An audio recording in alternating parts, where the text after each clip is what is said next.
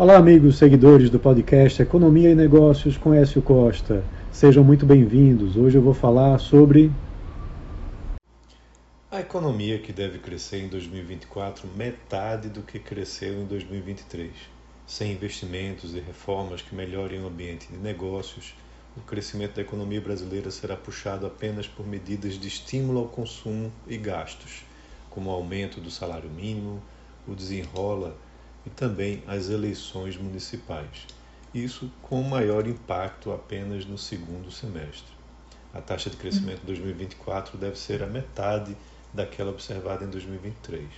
Em 2023, o PIB deve encerrar, encerrar o ano com um crescimento um pouco abaixo de 3%, resultado de um primeiro semestre de crescimento forte, puxado pelo agronegócio e o setor de serviços, mas de crescimento fraco no segundo semestre, como já revelado nos dados do terceiro trimestre pelo IBGE, com crescimento de 0,1%, e pelos indicadores econômicos setoriais divulgados até então para o quarto trimestre pelo Banco Central. Em 2024, o primeiro semestre será marcado pela continuidade da desaceleração econômica, impactada ainda pela política contracionista de juros, apesar de estar sendo revertida com o processo de redução de juros iniciado no ano passado, mas que só deve ter maior efeito no segundo semestre desse ano e em 2025.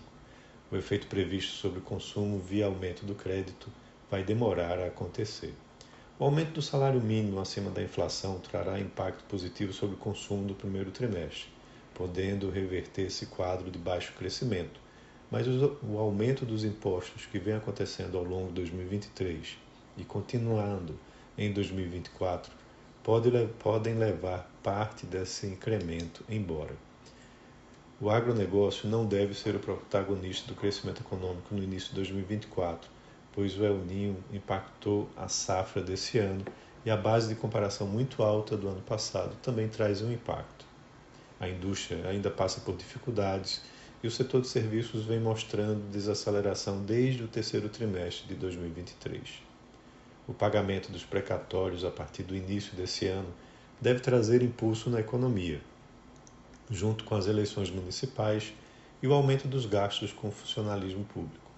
Esses impactos devem ser pequenos, porém, e serão somados aos efeitos retardados do programa Desenrola, que vai trazer mais acesso ao crédito às famílias ao longo do ano, com juros mais baixos o excesso de medidas arrecadatórias e a falta de anúncios de projetos de atração de investimentos, modernização da economia e de redução do tamanho do Estado via reforma administrativa fizeram com que a relação investimento-PIB em 2023 caísse para o patamar de 16,6% até o terceiro trimestre, que é bastante é, preocupante, pois o investimento é que traz um crescimento duradouro para o país enquanto o modelo de crescimento continuar se pautando em maiores impostos para manter um Estado mais presente sobre a economia brasileira, o crescimento a ser observado será o de curtíssimo prazo, via adoção de estímulos de consumo que quase sempre não resultam em desenvolvimento econômico sustentável. Então é isso. Um abraço a todos e até a próxima.